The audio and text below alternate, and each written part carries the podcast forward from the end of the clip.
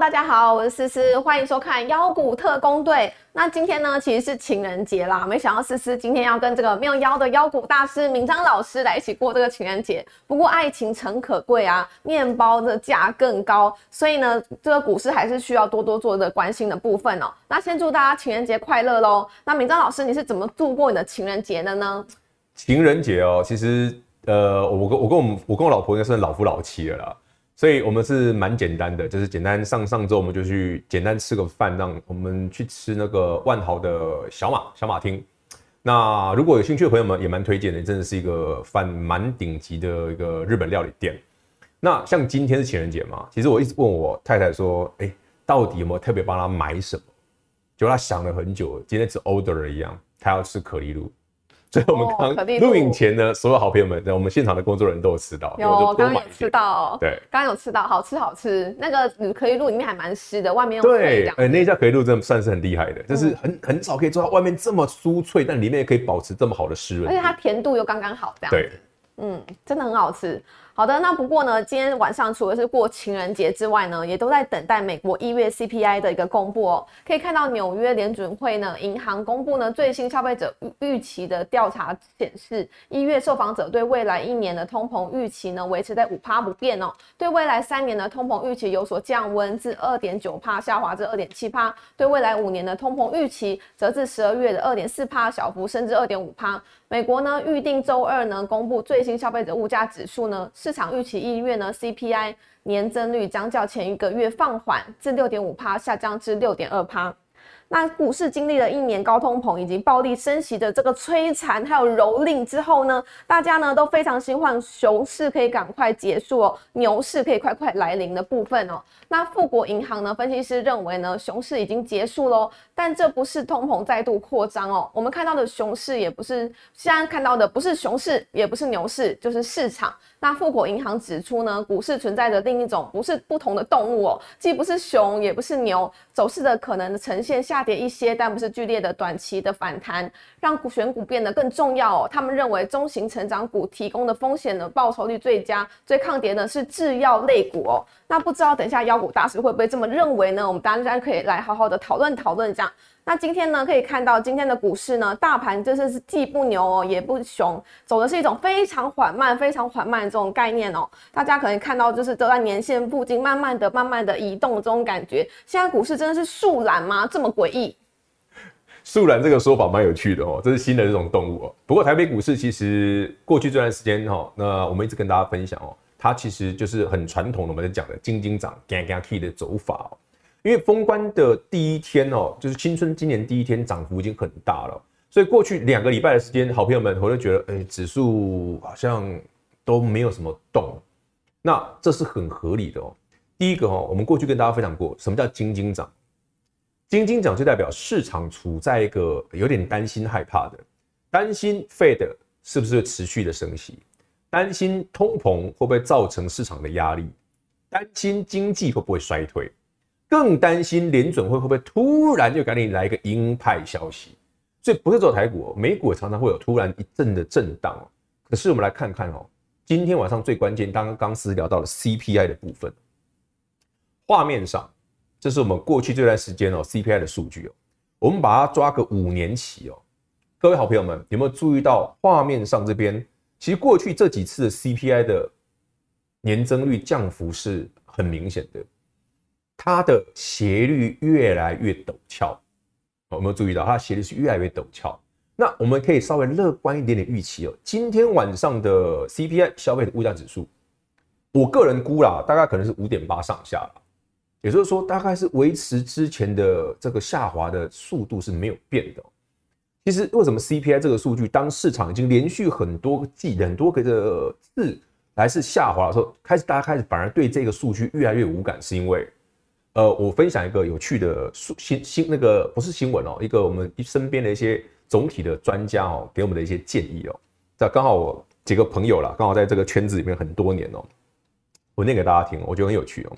他们认为啊，今年二零二三年哦，全球股市哦，市场还是有可能回档，可是建议大家要边走边看。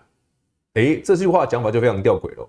也就是说，过去大家开始觉得恐慌的部分已经完全消失了，是反而建议大家边边走边看哦。然后他提到一件事哦，景气循环股在涨。景气循环股在涨的意思就是，今年不会是硬着陆，很有可能经济是软着陆。好，再来，去年因为中国清零的关系，市场充满了不确定性，但现在中国解封之后，包括欧洲。所有的经济数据都比大家之前认为的，哎，可能会快速衰退，没有好很多，好很多。好，那我们再回到今天晚上的 CPI 数据。好，你看今天晚上这个画面上的 CPI 数据，它如果真的真的如果讲的六以下，甚至是五点八嘞，那美股还会跌吗？搞不好就直接上去喽。所以，我们来看哦，昨天晚上的费城半导体很酷啊，有没有注意到这根红 K？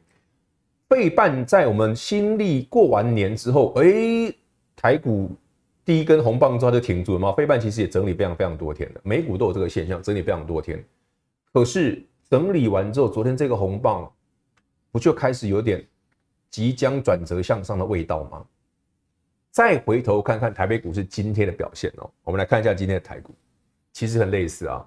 今天台北股市虽然市场在担心 CPI，所以今天涨什么？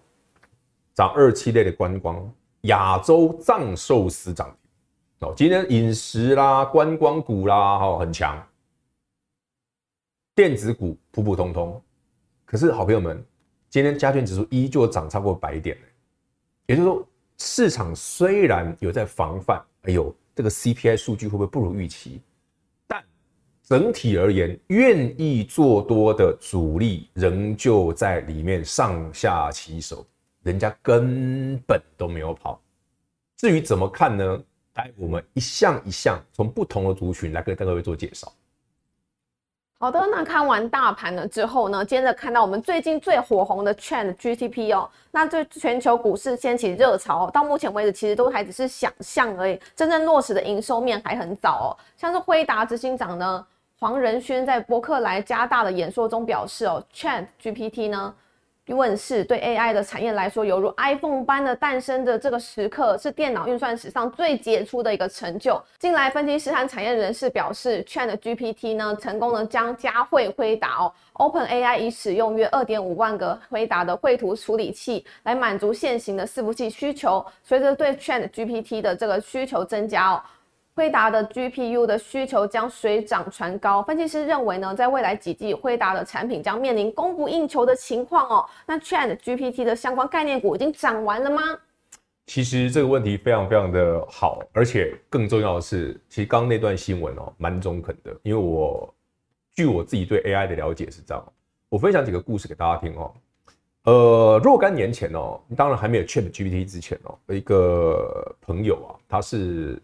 律师哦，很蛮有名的一个律师哦，他自己就讲过，他说如果 AI 越来越厉害啊，之前就有人讲，哎，律师啊、会计师这个工作会不会被取代？那位大哥讲的非常重点，他说打官司的部分他会亲自上阵，这个很难被 AI 取代，但是处理资料部分的那一群人的工作很有可能会被 AI 取代。也就是说，我们最近在聊 ChatGPT 这件事，不知道各位观众朋友们玩过，或者 maybe 思思你有玩过？哎，跟你讲啊，岔个话题，今天是情人节，不要叫 ChatGPT 帮你写情书哦，这真的很烂哦，不要用这一招，这这个真的很烂。你要让对，你要让你另外一半知道不，他不他不揍你对我才奇怪。好，言归正传，刚刚那位大哥聊到，不管是法律或其他的工作，高阶的工作很难被取代。就像我们现在很多人在实验这个 GPT 啊，哎，问他问题，他可以几乎百分之大部分都可以做得很好，甚至文章可以帮你写。想要你想要这个做一个艺术品画画，他也可以帮你搞定。可是推理的工作好像不行。曾经有人测测试，我最近看了一篇文章蛮好玩的。呃，Google 啊，我问思思好了，思思你有没有用过 Google？应该有吧？有啊。你知道 Google 的市占率多少吗？市占率吗？嗯、应该很高吧。Google 的市占率，观众朋友，你猜看了多少？九十七哦，这么高？对，你猜对，九十几，九十七。嗯，那 ChatGPT 的刚上来，可是它成长速度非常快，所以 Google 自己也担心。那他们有实验过，拿 Chat GPT 来参加 Google 的三级工程师，就是比较入门初阶工程师的考试，年薪五百多哦。那个 Chat GPT 通有通过哎，他考上了。什么？对，这么厉害？他考上了。有很多人担心，可是他们也同时发现一件事：虽然入门的考试他考得上，可是他推理能力不行，哎，他只能处理简单基础的工作。所以，好朋友们，你该加强的是自己的能力，不用担心被 AI 取代。好，言归正传，刚刚的 NVIDIA 的老板讲的非常重要，硬体很有可能会大于软体。你。有这些人工 AI 越的需求越来越增加之后，为什么 GPU 会卖得好？需要运算能力。也就是说，现在全球包括台湾、包括中国、包括美国，大家都在思考 AI 现在这么厉害，好，不是只有 ChatGPT，还有更很多更新进的 AI 慢慢就出来了。你需要的是更高的算力。所以台北股市过去这段时间，整个台股的第一标股，我相信很多观众朋友，你有收收收看我们的节目，这一档你应该都有。来看我这边这一档股票，聚友科还记得吗？八二二七的聚友科涨完了没？好了，先跟大家讲一些我我我我我自己的心里话了。我在封关前就已经带客户都买好了哦。然后我们在过完年二月二号再加码一次哦。我们平均成本是八十三到八十四，到今天为止已经涨了超过六成了。我跟我的客户一张都没有卖。一张都没有卖，所以如果你刚好有的，给您做参考。我还没卖，为什么我还没卖？你有看过我的节目了，我都讲过为什么会买聚友科的理由。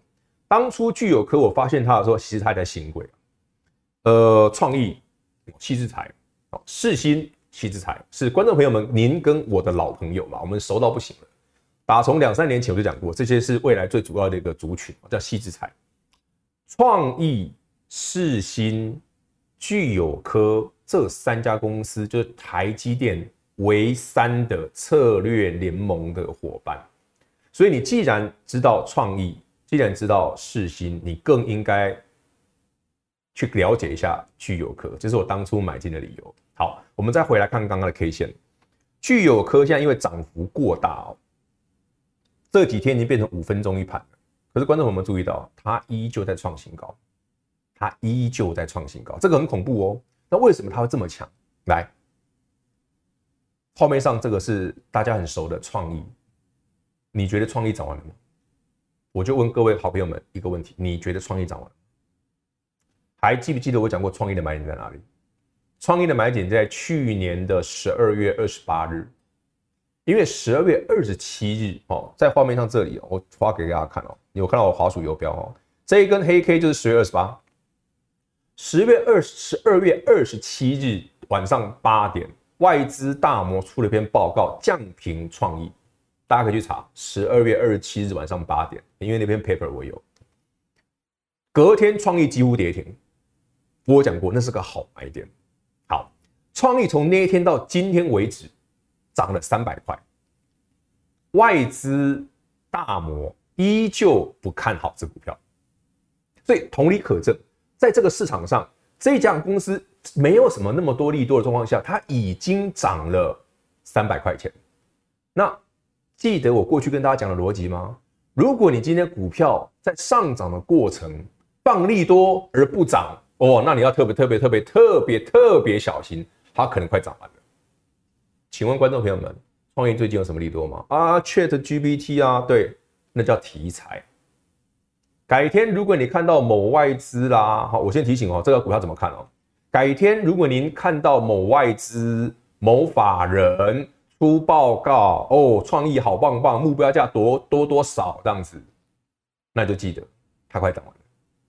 哦，我再讲慢一点，它如果放利多，告诉你今年可以赚三十几块，哪一天如果你看到新闻这样写的时候，请每天每每个礼拜准时收看我们节目的朋友，把这段话记起来哦。你看到创意有人这样写的时候，拜托你记得老是说这个族群，包括创意，包括刚刚的聚友科，包括我们所熟悉的世星这一挂矽智财的股票，已经来到市场的几乎高峰了。它接下来就会慢慢做头，可以理解吗？这就是判断它涨完没有的方式。在此之前，你就用力赚，尽量赚。短线上我不建议你再追了。啊，创意毕竟涨三百块了。那八二二七聚友科哦，也毕竟已经涨了大概六十 percent 以上了。好，提供大家参考。那有的朋友们，你就按照我的我刚跟你讲的逻辑，如果你过去几天，哎呀，我的聚友科我都没卖哦，跟跟我一样哦，跟妖股大师一样都没卖的，按照我刚跟你讲的逻辑，放利多，你再慢慢卖就好了哦，不用急。即便像五分钟一盘，因为我们的持股成本很低哦，已经涨了六十趴以上了，保持轻松的态度。你还有可能赚更多，给各位参考。好的，那有不少观众朋友，因为之前看到节目中闵章老师特别介绍的聚友科技哦，应该有获利不少哦，所以纷纷就来留言留言给闵漳老师说谢谢这样子。那也非常替大家可以开心，希望思思也可以多多赚钱哦。另外，这其实呢，昨天的新闻哦，不过里面的内容其实是对 ChatGPT 的相关的产业带来不少利多。那我们今天就可以来做这个讨论一下。那微软和 Google 双双呢，将类似 ChatGPT 呢，L LLM 整合至自家搜寻引擎中。如以 Google 为例呢，将这样的 AI 模型呢整合至搜寻结果中，估计需要五十多万台的 A100HGX。伺服器以及四百多万台的 A100 GPU，光是伺服器和网络成本而言，资本支出呢预估就高达一千亿美元，约台币三兆元左右哦。这边要问一下我们的明章老师，ChatGPT 呢的 AI 人工智慧，甚至是伺服器族群的商机，似乎看来是非常的庞大的吗？没错，其实哦，呃，整个对台湾来讲哦，整个是这个 AI 产业哦，台湾强项呢从来都不是软体哦，一定是硬体哦。所以，我们刚刚讲的创意世芯啊，包括什么晶心科啦，包括呃这个比较新的聚友科，这些全部都是硬体的。但不仅仅于此，台湾还有个族群哦，非常非常有趣，也是这一波 AI 话题下跟着一起涨的股票，叫资安，或者人家讲的安控股都涨。那里面有一部分呢，分成哦叫工业电脑，叫 IPC。今天我跟大家介绍几档很有趣的股票哈，先看我画面上这一档，我觉得很好玩哦。有没有看过这档股票？哎，思思，你有听过这一档吗？安琪有听过吗？好像没有。对，这个比较新，对，比较冷门，确实啊，因为这事实嘛，股本七亿而已嘛，这是小小不隆咚的小股票。来，好朋友们，就现形上来讲，它确实很漂亮，对不对？你可以不用认识它，没关系，我讲我的看法给您做参考。ITC 这个安控这家公司去年前三季赚五块多，哎，不错哦。所以 EPS 加入第四季加进去，大概约莫十倍、十一二倍，不贵，不贵。但有趣的是什么？画面上，哎，啊，投信怎么上礼拜敲了五百张？然后呢，啊，怎么这几天又被点？哎，不要笑人家，投信买是有理由的。我解释给你听哦。安勤上星期啊。开法说，所以投信有人提前押宝，因为据据说啦，这样的公这家公司今年的成长性还不错哦。据说啦，以前最上礼拜的法说内容来讲，今年应该有机会赚十块以上，所以它真的不贵，但不贵不代表会涨。我们再来思考另外一件事，那安晴的法说讲了什么？大家都很期待说安晴会不会多讲一些？呃，因为 IPC 是工业电脑，美国有一个所谓的。投票机器，你知道吗？对，他安那安晴就有做这个哦，美国的选票机、投票机。那这个部分呢，是安晴很大的一个题材，也是它获利来源。但我好奇的是，根据上星期的法说内容，安晴这家公司拢给点点什么都没说。所以来看刚刚的 K 线，一根创高之后。对不对？大涨，哎，丢回来。那好朋友们，按照过往跟大家分享的，既然这股票可以从前面的六十块、七十块、八十块涨到最高九十四点三，这肯定是有人对它有兴趣，股价才会这样涨。那这一群人有兴趣的，就是我刚刚跟你讲嘛，投票机、选票、选选举投票机这个东西嘛。为什么上一拜法说都不讲？因为有人朋友留言说，哈，就是观众朋友留言说，哎，我们的逻辑很清晰。我希望你做股票的方式是用推理的。他既然有题材，为什么不讲？给各位三秒钟想一下。那那不是暗示你我还没涨完吗？就这么简单。该不该买，自己多留意。好，从安晴我看到 IPC 相关的，像这个也很强。这一档股票叫立端，立端据说今年赚超过十块，哎，股价一百块左右，不贵，所以它也很强。有没有看到它股价已经又慢慢慢慢逼近前高的一百一十二元？所以 IPC 族群哦，在今年来看哦，刚刚这几档的表现都相当的不错。你可以不熟没关系，但是刚好可以正借我们这个节目，哎，稍微了解一下我们在节目上讲的，有些公司虽然。有一点点冷门，没瞎听鬼，但其实获利能力、成长性。那股价呢，也不像之前讲的创业时期那么贵。这些公司就离就可以特别适合投资朋友们哦，在接下来的行情里面，好好稍微琢磨一下啊。老原则哈，真的涨多了就别追了。如果你真的错过了创意啊，错过了上回那个聚友科的，没有就别追了。每每周准时收看这个节目，我常常会有一些新的菜色跟各位分享，给您做参考。没错，我们的敏章老师常常会有新的菜色会上菜哈。那上次有上菜这个聚友科技，也希望观众朋友都有追到这个这份我好的好菜这样子，好菜上市。好的，那接下来呢，讲到国内呢缺药严重哦，消炎止痛、抗生素呢、胃药等药品呢，工艺都传出缺药的一个状况，包括第一线的这个抗生素、安蒙希林，还有制酸剂，还有退烧药等，均传出缺药的这个缺货的状况。那缺药原因主要是受到中国大陆受疫情影响，限制原药料的这个出口之外呢，胶囊或是制成。成药品呢所需的布型短缺呢，都造成药品供不应求的因素哦。那生技医疗呢是富国银行点名今年的这个重头戏。那接下来操作呢，老师应该怎么样做建议呢？好，生医股其实当然是今年的重头戏哦。呃，之前跟大家聊过，像美食可以创历史新高，这是非常非常惊人的。以前我们认为的生技股啊，都是妖股啊，没基本面啊，对不对？获利能力不明，成成长性不明。但其实这几年来讲哦，生技股甚至越来越好。来，我们先看一下画面哦。一七九五美食创新高之后，这两天回档，我觉得蛮合理的啦，真的涨很多了，是该回档了。然后之前跟大家聊过，一七六零宝林也有这个现象。可是我今天的重点不在于过去跟你讲过的，像之前的宝瑞也涨非常多了，这个都已经过去了。有一档股票，我最近注意到它很有趣，它是生技股。但不是所谓的那个一般的我们讲的医药相关的，它是新药开发的哈。来，好朋友们，我来看画面上这一档，大家有没有看过？来，老问题，思思有听过这一档？哎、欸，这档也是算偏冷门的感觉。它当然冷门啦。来，我先讲它的历史故事哦。这一家公司刚上柜的时候，你猜一猜，今今天是大概四十八块哦。观众朋友，你猜泰福刚上柜的时候股价多少钱？三百。你怎么知道？哎、欸欸，你很会猜、欸，后台猜到，我听到这样，是不是很强哎、欸？他有猜对，三百。那换句话说，这应该是从三百跌到只剩三四十块，听起来很危险的股票哦。听起来第一，这个有问题吧？哎、欸，观众朋友们，我们再回来看 K 线。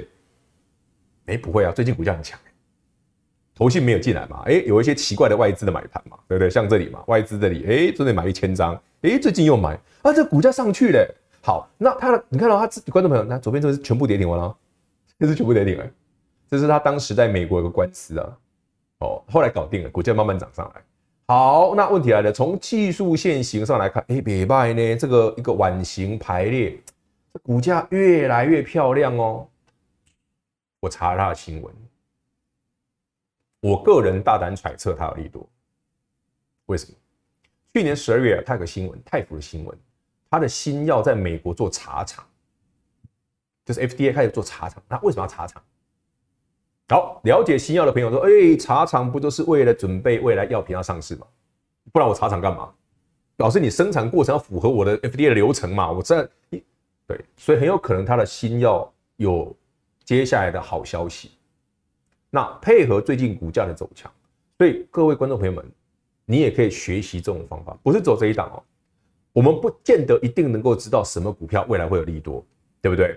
可当这些股票从股价低档慢慢慢慢转强的时候，我们可以大胆合理的怀疑它可能有利多嘛，对吧？大胆假设，小心求证，它可能有利多嘛？再去查它过去发生过的新闻，推敲一下，哎，搞不好是某一个药，maybe 三期，或者是有一些新的利多消息。不然，我问各位哦。这一家公司，哦，我直接查给那个 K 线给你看啊，呃，六五四一，OK，来，观众朋友们，有没有看到这成交量？过去一个月的成交量哦，在二月之前哦，成交量是一千也不到哦，都是每天三百张、五百张的那种成交量哦。啊，怎么过完年之后一根上星期哦，再一根，这两整理完之后，昨天再一根涨停，今天已经来到这里了，什么消息都没有，那它还涨什么？所以很显然股价在涨未来嘛，那我们可以合理怀疑这股票后面有力度。给各位做参考，就像当初我跟你讲聚友客的时候，哦，我记得我那天有去哦。那一天我讲完聚友客，那时候刚好是过年前嘛，那时候八十几块。那一天我们节目的制作人问我说：“哎，那个闵漳啊，真难得你会讲聚友客这种股票。”我说我：“我我我如果创意买不下手，我一定要看聚友客，因为它是小创意。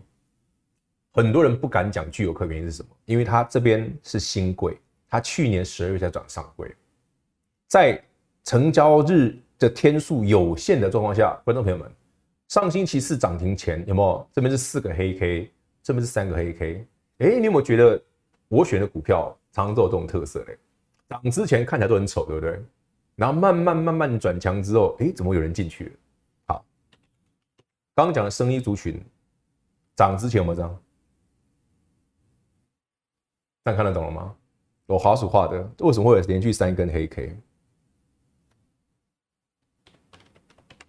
为什么这里有三根黑 K，这里有四根黑 K？技术分析好玩的地方在这里哦，不是因为涨上去所以技术面转强，是有人在涨上之之前借由技术面的调整就把筹码吃走，这才是真正的技术分析。刚好分享给所有好朋友们，我们的股票是这样做来的。好，那希望这些股票哈，在今天讲的，虽然我们今天没有讲的非常多档，但我们讲几个族群，可能相对冷门一点。甚至很多股票你没听过，没关系，当做增加大家哦多认识几档股票。看完节目，功课要做哦，哪些股票不知道它干嘛的，上网查一下，给您做参考。好的，那刚刚提到的泰福哦，会不会成为第二款的这个具有科技呢？涨势一直不断的往上喷呢，就是留给观众朋友自己多做观察喽。那可以放入自己的口袋名单里面。那我们的妖股特工队呢，就差不多到这边结束。那我们都会在周二的晚上八点钟会播出。那也希望各位观众朋友多多支持，多多订阅喽。那我们就下次见，大家拜拜。